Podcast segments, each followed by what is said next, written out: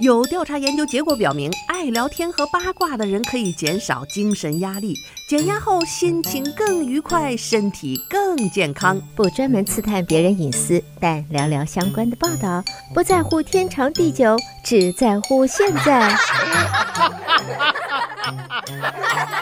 爱八卦，爱八卦，爱八卦，呱呱呱呱。听众朋友，大家好，欢迎来到今天的爱八卦节目，我是主持人明明。想要重复收听明明的节目，欢迎登录 YouTube 频道，搜索德州中文台来收听我们现场直播以及播出过的节目。生活在德州的人，或者是生活在休斯顿的人，我们对于石油、对于天然气是非常的熟悉，因为呃，在德州是这个石油工业的重镇，休斯顿也是这样如此众多的石油公司。我们的很多听众，甚至我们的邻居、周围的人，很多人都是工作在相关的职业当中。那么今天呢，跟大家扒一扒的是有一个大宗商品公司的一些黑历史，可以说是黑，也可以说是这个世界上存在的一个真实的事件。大家可能会在这个乱世当中听了这些故事之后，可能会给你一些小小的启发吧。呃，大部分的公司在投资一个国家或者是生意的时候呢，都会考虑到一个政治风险和经济风险。大部分的公司都希望呢，风调雨顺呐，政治局势也稳定啊，或者是没有什么巨大的危机，这种情况之下才是大部分公司运营这个正正常的一个渠道的一个保障。可是有一家公司呢，却反其道而行，它是就怕这个事儿小，就怕世界不大乱，就怕没危机，因为世界越乱，越赶上危机，它就赚得越是盆满钵满。这家公司就是嘉能可，号称叫做大宗商品之王。在剧烈动荡的二零二二年的上半年，利润是一百八十九亿美元。从俄罗斯和乌克兰的冲突到能源危机，从高温干旱到难熬的这个寒冬，一切的灾难都是他挣大钱的基础啊。这么厉害的公司，它的创始人却曾经是美国的十大通缉犯之一啊！曾经被美国法院判处了三百二十五年的监禁。你想想，三百多年的监禁，这基本上就是终身徒刑啊！这都犯了什么大错误，要被判成这么重的刑罚呢？可是这人呢，真是厉害呀，实在是太会做生意了。哎，这个不但这个监狱也没蹲，人家呢还好好的把这公司做下来了。人虽然已经离世了，现在这公司还在这么赚赚钱。前一阵子油价那么疯涨，大家也知道了，这些钱都被谁赚去了吧？那么这个人呢，真的是太会做生意了。不论是这种中立国瑞士。还是美国的这个被这个非常呃关系好的这个小国家以色列，还是西班牙，哎，他们呢都对这个人非常的买账，而且呢，就在美国给他曾经判了这么多年的这个监禁刑罚之后呢，这些小国家却把他保护得严严实实的，坚决的不会把他交出来给美国啊。那你想想，美国这个。呃，霸权主义号称世界老大，这也是非常头疼啊！感情什么人会让这些小国不惜跟美国搞僵的关系，要保护他呢？这个人就叫做马克里奇，他的商业哲学就是无视规则，不择手段。本来呢，他们一家是居住在比利时的，他是一个欧洲人啊。一九三九年，犹太人呢在欧洲那个时候过不下去了。于是呢，李奇全家就跑到了美国来，家里呢当时可是一穷二白呀。那么李奇当时的爸呢，只能去捡一些废弃的布料和金属，然后再沿街叫卖，靠这样去养活一大家子人。于是，在这种艰难困苦的环境里长大的这个李奇，他的人生目标就是奋斗，就是挣钱呐。因为条件艰苦，但是里奇真的也是天赋秉异，他有有着这种超强的记忆能力，而且会学会了五六门语言。在二十岁的时候呢，马克里奇就从纽约大学辍学，开始了打工人的生涯。那当时他也不是那种说随便找个公司上班的人，他当时就看准做贸易啊这个事儿，倒买倒卖能赚大钱，于是他就想方设法进入了当时全美顶尖的贸易这个贸易商这个菲利普兄弟公司去打工。当时主要面试的题目就是无纸笔的速算。那个年代做贸易呀，这个不擅长这个可不行。可是这个呢，恰恰是李琦的长处。于是呢，他一应聘，马上就被应召入职了。李琦这孩子当时年轻啊，非常的聪明，而且还非常的努力，是一个工作狂。不光聪明努力，人还是一个情商极高的人。他非常知道怎么样把话说到人的心眼里。你想啊，这样一个年轻肯干又情商高、会来事儿的孩子，哪个老板不喜欢呢？那会儿呢，朝鲜的局势紧张，这个汞的价格是突然的飙升啊。吕琦呢，居然就搞定了全球最大的两家汞的供应商，于是呢，当时让公司大赚了一笔。啊，你想，老板当时肯定高兴坏了，这么年轻一孩子啊，这个着着实实就赚了一大笔。于是，在一九五八年，这个古巴的旧政府当时是垮了，那么卡斯特罗的新政府呢，就搞了一个土改，还跟当时的这个前苏联在一起。那美国是当时非常不高兴，于是对古巴就进行了各种各样的这个制裁呀、限制。本来呢，当时就是李琦工作的这个飞利浦兄弟公司和旧政府的关系是相当的好，可是这样一来呢，他们要重新的这个拜山头了。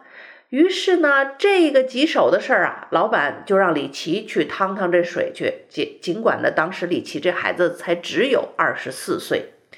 一去古巴呢，他发现哇，这世道大变呐，矿区和工业都进行了国有化，以前签的合同都成了一张废纸了。要让这个这个国有企业把这都这个既得利益再吐出来，那可以说是呃痴心妄想啊。这时候你就看出这个李琦这不是一般人呐。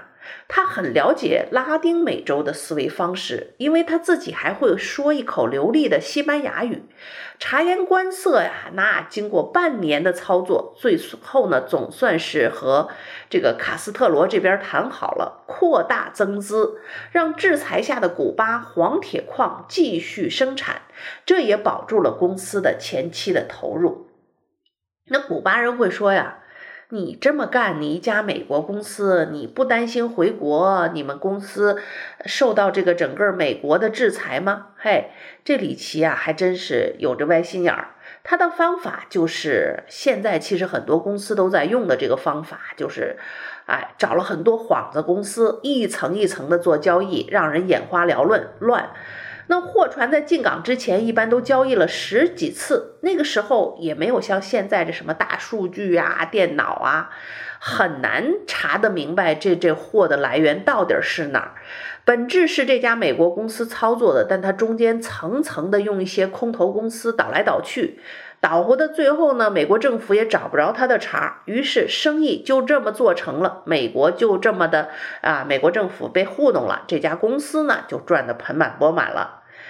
古巴的这一手操作的经历，对当时年仅二十四岁的李琦的人生的影响是相当的大，因为当地那种政局的混乱，他意识得到，在这种混乱的地区里，如果能够重建市场，可能比在一个成熟的交易市场会赚更多的钱。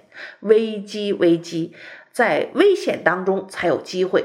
这套哲学可以说就被他学会了，他大概明白了，就是这种危机混乱的地区可以无视规则，可以不择手段，就是可以啊赚得盆满钵满。于是呢，很快他就照搬这一套成功的理念用在石油的交易当中，于是呢，彻底的赚大发了。当时世界上的石油定价权主要也是在美国的手中，标准石油当时一度是垄断了全美超过百分之九十的炼油厂。那美国政府当时是很不高兴的，反垄断直接就把标准石油呢肢解成了三十四家公司。不过，全球石油的竞价权还是掌握在其中的七家公司的手上，这就是著名的七姐妹。当时的石油产能已经开始向中东来转移了，但是定价权和绝大部分收益还是在这七家公司手中。很多产油国当然很不满意了，我们生产油，最后钱都让您给赚去了。于是呢，在一九六零年，这个石油输出国组织欧佩克成立了。目的就是要去争夺这个最终的这个定价权，但是这些中东的产油国也是有相当的现实的困难的，他们呢政局也不稳，还时不时呢东边打西边打，一天呢不闲着，搞得这个油价当时也是上下的动荡，别人呢都是觉得这个非常的头疼，可是就是这样的状况，这李琦却觉得这是一个啊。大好的机会，研究了一阵子之后呢，他就找到了这个突破口。那么当时呢，现货市场上的原油在几个月前甚至几年前就标定好了价格，那么短期的需求缺口就特别难补上，大家为这事儿呢都是争论不休。哎，李琦就是看出了这里的问题，他就有自己的策略，我直接卖现货不就完了吗？但是这有个问题，就是说你要有足够低的进货价格，不然呢，你弄不好这事儿玩瞎了，就是一破产呐。哎，敢这么干的人，主要是因为呢，李琦当时掌握了一根秘密的输油管道。一九六零年代末的伊朗和以色列呢，秘密修了一根输油管道，伊朗的石油可以直接通到以色列，以色列可以把石油就这样卖给欧洲。但当时的以色列呢，是腹背受敌呀，和伊朗的合作呢，只能是悄悄的私下进行，有些生意呢，就得借助第三方才能够啊，这个出得了水面上。李琦呢，当时就做了这个第三方。他向伊朗呢就购买了大量的石油，由于输油管大大降低了运输成本，导致他们可以非常诱人的这个低价就把石油呢去转卖给欧洲。之后呢，中东的局势又开始混乱了，石油的价格开始飙升。那么光靠卖石油这一项，飞利浦兄弟公司一年就挣了五千万美元，当时是超过公司所有其他业务的总和呀。那李琦呢，觉得我给公司创造了这么大的利利润哈，你你要给我中奖吧？他希望得到一百万美金的奖励，但是老板拒绝了，只是象征性的给他升了职。哎，你想啊，我给你赚了这么大多的钱，这个李琦当时觉得我拿这一百万也绝对是要求不高。哎。你就给我一个虚的升职，就把我打发了，他当然心里不高兴了。于是呢，这个就觉得委屈，二话不说就辞了职了。于是呢，这个自己本事已经练好了，这外贸公司他趟了这些年，干了这些事儿，他也都搞明白了，一分钟都没闲着。他很快就成立了自己的公司——马克里奇公司。他觉得自己做生意的方式有很多踩红线，就是可能啊会有风险的机会，所以他特地啊，你想多贼，当时就把自己的公司注册在了瑞士。他人呢是在美国，可是他却并没有把公司注册在美国。当时这家公司干什么呢？就是先从啊他刚刚经手的这些石油的生意做起来。那么他敢创业还是有底气的，因为他搞定了一个伊朗的权势人物，承诺呢，他帮公司在伊朗建立一系列的石油的贸易渠道。哎，这就是李琦这家现在在美国还在这个大赚特赚的这家大宗商品之王的公司啊，这个最早起家的一个雏形啊，这个原型啊。呃，那么预知后面又发生了一些什么样的事情呢？在我们稍事休息片刻，欢迎继续收听今天的爱八卦节目。好，听众朋友，欢迎继续收听德州中文台的《爱八卦》节目，我是主持人明明。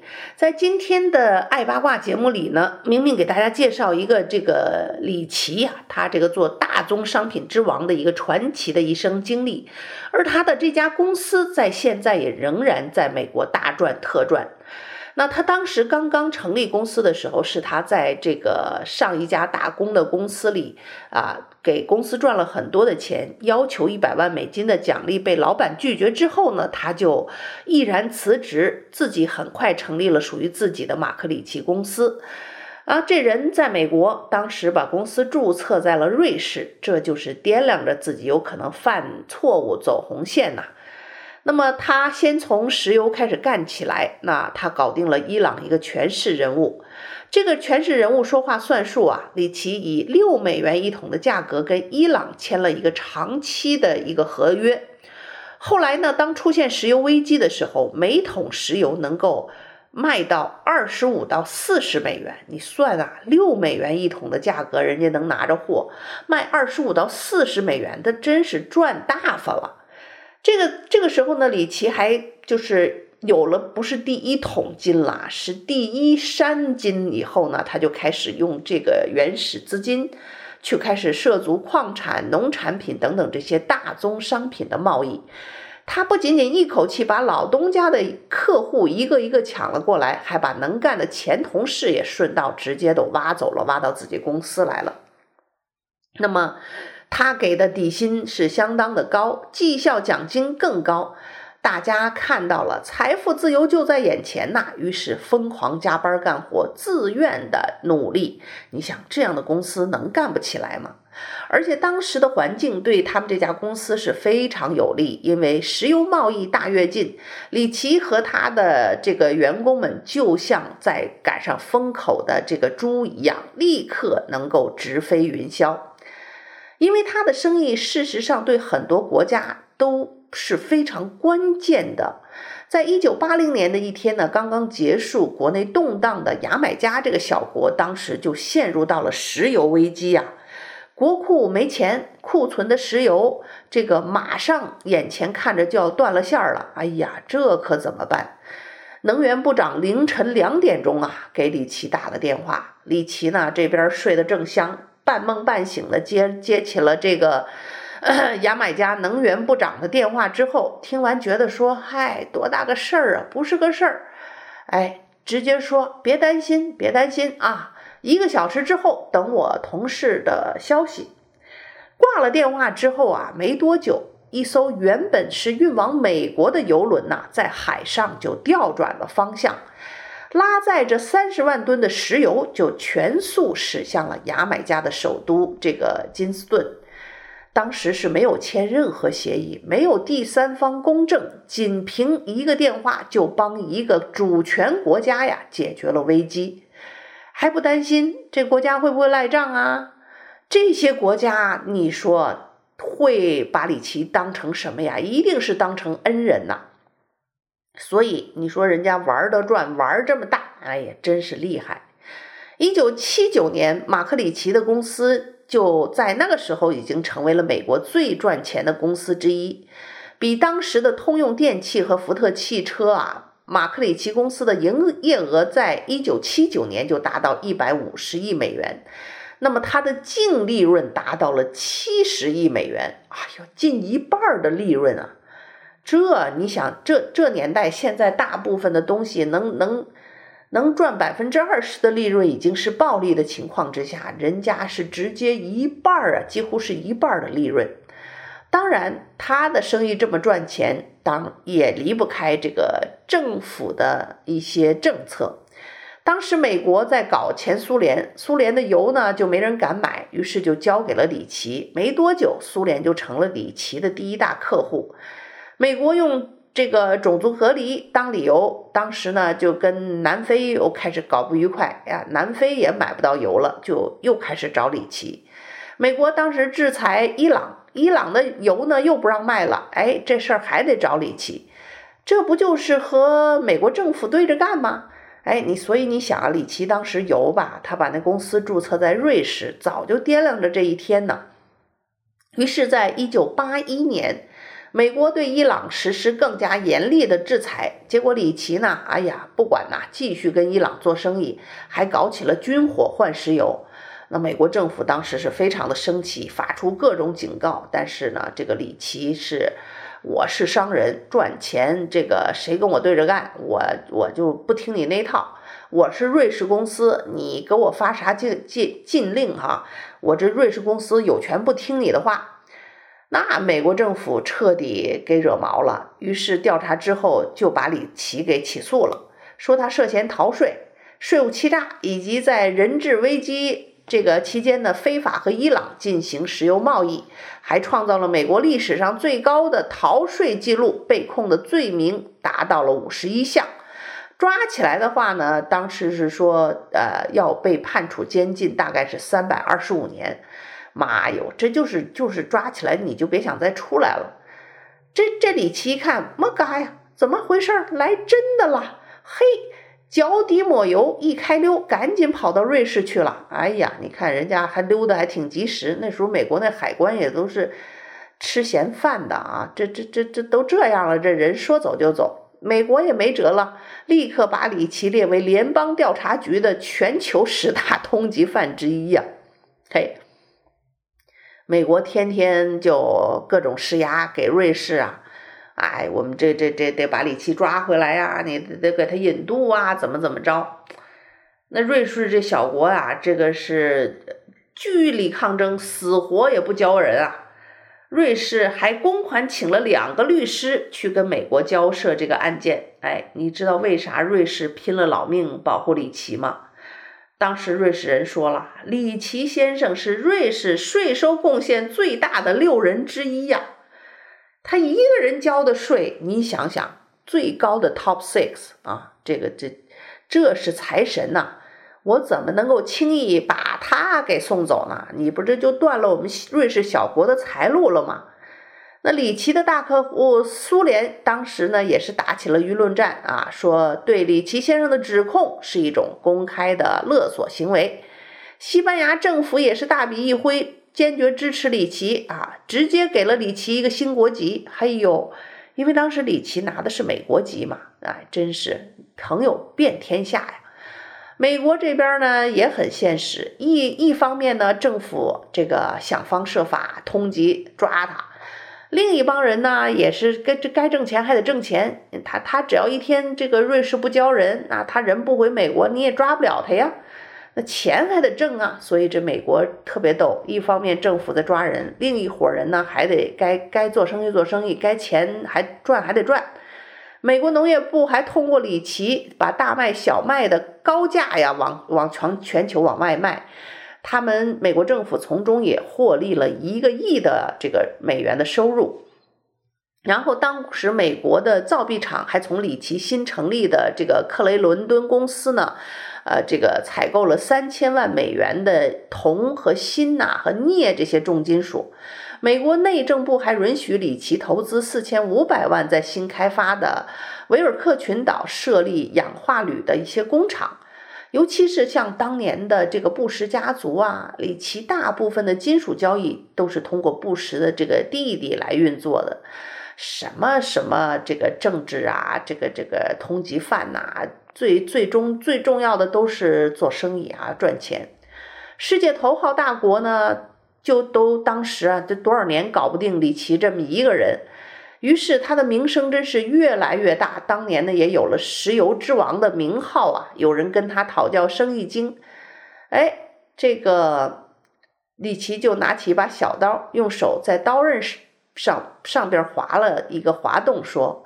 每天都走在刀尖上，最重要的是不要掉下来。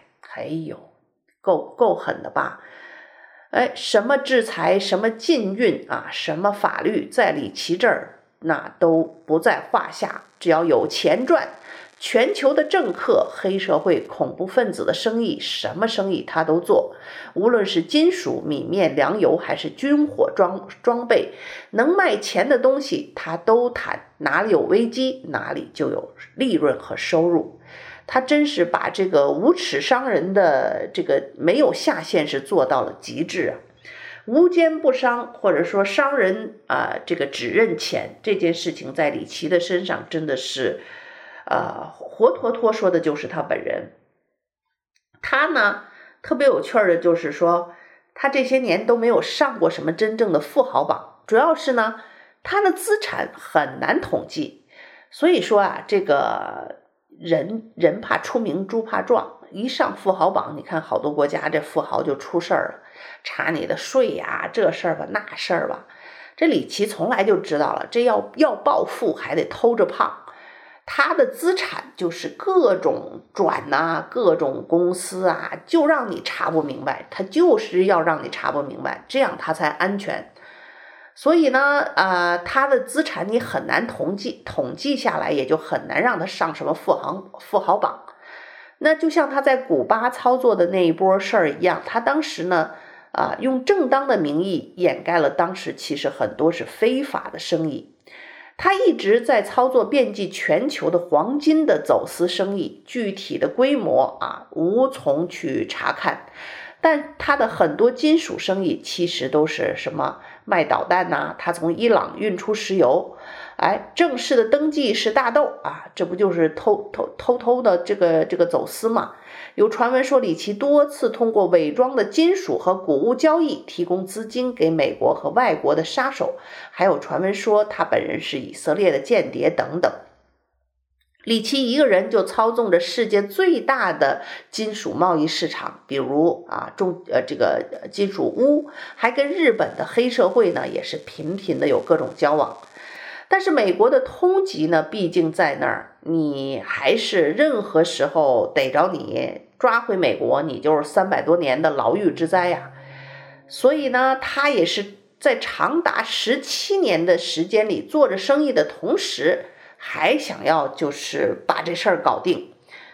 哎，人家咋怎么操作的呢？在克林顿任期的最后一天呢，这个克林顿当时是赦免了一百四十个人，其中就包括李奇。那当时克林顿的理由是说，李奇曾经对以色列的福利事业做出过巨大贡献，并捐助过加沙地区和约旦河西岸的教育和卫生事业。但美国人都说啊，这事儿也是用钱来买来的。因为李琦的前妻丹尼斯对民主党的捐款当时就超过一百万美元，其中三十二万美元是捐给了希拉里的竞选参议员啊。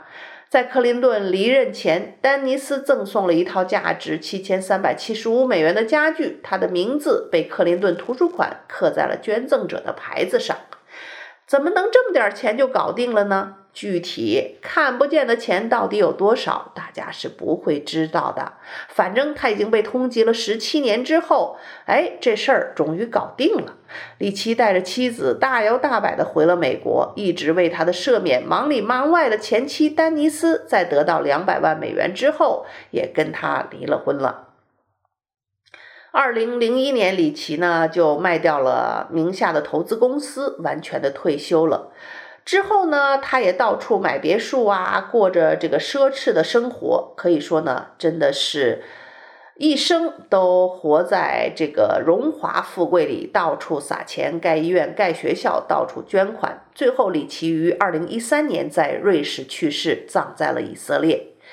一辈子就是这样一个风风火火，连美国都收拾不了的人，还能逃避了这些法律的制裁。于是，好莱坞打算把他的传记《石油之王》马克·里奇的秘密生活改编成电影啊！有空这个电影啊，如果能够播放的话，大家可以去看一看，这是一个真实的故事啊。好啦，由于时间的原因，今天的爱八卦就到这儿，和大家说一声再见了。再次感谢您的收听，我们下次节目再会。